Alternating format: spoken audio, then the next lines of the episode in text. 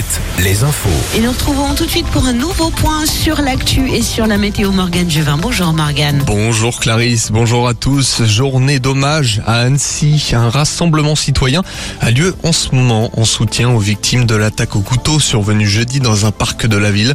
Une façon également de remercier ceux qui ont chassé l'auteur des faits dont les forces de l'ordre. Une fresque commémorative a été présentée. L'agresseur lui est en détention dans une cellule anti-suicide.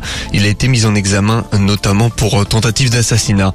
Une journée de mobilisation ce dimanche à Nantes pour soutenir les soignants. Le collectif CHU Action Santé organise une manifestation baptisée Hosto debout. Le collectif dénonce également le projet de futur CHU jugé quatre fois plus petit que l'actuel. Les syndicats demandent d'annuler la démolition de l'hôpital actuel.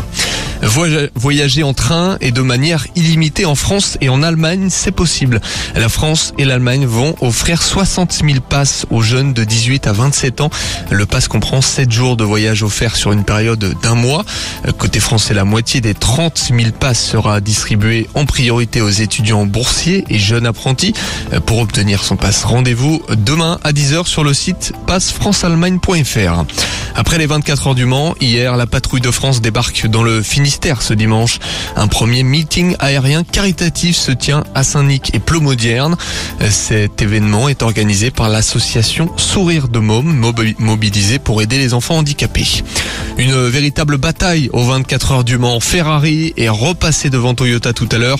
L'écurie japonaise qui s'est illustrée au Mans les cinq dernières années. Attention à la Cadillac troisième et à deux minutes du leader. Jour de finale Roland Garros, Novak Djokovic est opposé au Norvégien Casper Ruud, le Norvégien numéro 4 mondial qui s'était incliné l'an passé en finale face à la légende Rafael Nadal. Coup d'envoi à 15h du cyclisme. Ce dimanche en Vendée, dernière étape cet après-midi, une étape de plus de plus de 100 km entre Chantonnay et les Mortaines-sur-Sèvre. La première édition de la route vendéenne compte comme une étape de l'élite nationale. La météo avec manouvellevoiture.com. Votre voiture d'occasion disponible en un clic. Soleil et quelques nuages au menu ce midi. Des nuages présents autour de Poitiers et dans l'Indre. Ils survoleront les côtes bretonnes cet après-midi. Il fait déjà très